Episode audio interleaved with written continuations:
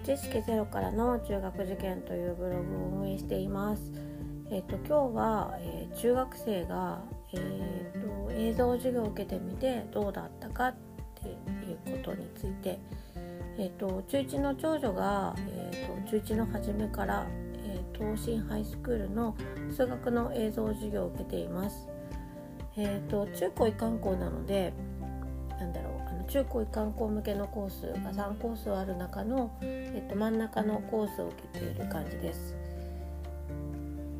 で、えーと、なぜこれをしたかっていうと,、えーと、東進の、えーと、システムって授業は全部映像で受けて月に2回2週間に1回子どもとは、えー、と中途の人が面談をしてくれる月に1回は、えーと、親にその結果とか状況とかを連絡してくれるっていう仕組みなんですよね。でまあそれがいいなと思ってもうあの親の方でこう兄弟セットしてこれをやりなさいとかっていうのも違うし まあ自分の目標に合わせてチューターの方と,、えーと自分で進めてほしいなって思ったっていうあたりだったんですね。で、えっと、中1の前半は、えー、それすごくうまくいってたなっていう感じでした。なんだろうな、まあ、先生もきちんと面談してくれるし、えっと、子供も初めてのことですごく前向きになってるっていう感じですね。だけど、え夏休み終わったぐらいからなんか全然チューターから連絡来ないなと思ってて。でまあそうなるとやっぱり当然娘もなんかどんどん行かなくなってくるみたいな感じであちょっとなんかシステム今うまく回ってないかもっていうところでまあ一旦ちょっとやめようかなっていうふうにあの相談しました。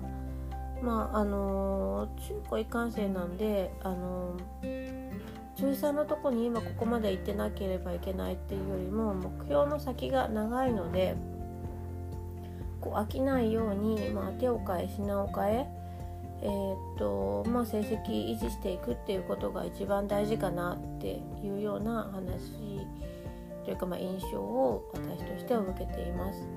まあ、あとは学校の近くに、えー、っとなんだろう個別指導っぽい感じって言ってもまああの1クラス10人弱なんで3人とか2人とかの個別とかよりはちょっと随分多いですけどの、えーと、数学専門塾があってちょっとそこに行ってみたところやっぱりちょっとまだこう定期的に通ったりとかみんなでこう勉強する雰囲気があるところでおしゃべりしながらこう切磋琢磨していく方が、うん、また自分には合ってるかなっていうふうに本人も感じているっていうようなことは言っていました。まあ、あれですよねこう目標が明確に見えてて今これをやっているっていうところまで落とし込めてない場合は何だろうなまあなんとなくやるのが苦痛じゃなくて楽しい雰囲気があるっていうところでいう空気感ってすごく大事なんだろうなっていうふうに今思っています。映像授業自体はあの当時の映像自体授業が悪いとかっていうことは本当全くなくてえっ、と中中学1年生の定期テストに関しては、えーと、前期後期制なので4回あるんですけども今3回目が終わったところですけど、まあ、100点は取れないまでもっていうかなんで100点取れないんだろうっていうのがまあ悩みっていうぐらいで、えーとそれにまだちょっとこう取りに行こうっていう点数取りに行こうっていうところが見えないので。若干の減点が入ってっていうところでだいたい80点台後半ぐらいの点数をずっと維持しているっていう感じです。まあ数学に関してはうまくソフトランディングできたんだろうなって思いますし学校の授業もすごく楽しそうですね。うん、なんでまああのクモンで若干こう台数部分を先取りしつつっていうかまあ先取りは全くできてないですけどまあ、あの補強しつつというか忘れないようにずっとやり回しながら、えーと、学校の宿題をやってちょっと当時の授業を受けているっていうだけでまあ別にあのものすごく勉強しなくてもそれぐらいの点数はまあ普通にキープしていくっていうような感じですね。うん、まああの中学受験の貯金があるから算数が好きだったっていうところもあって。その点もあるかなと思います。うん、あの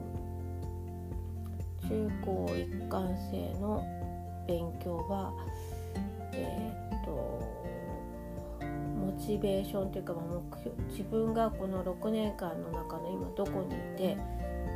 えーと、それがどうだってそのその時点で対して今自分は何をやらなきゃいけないっていうことを落とし込みができてないと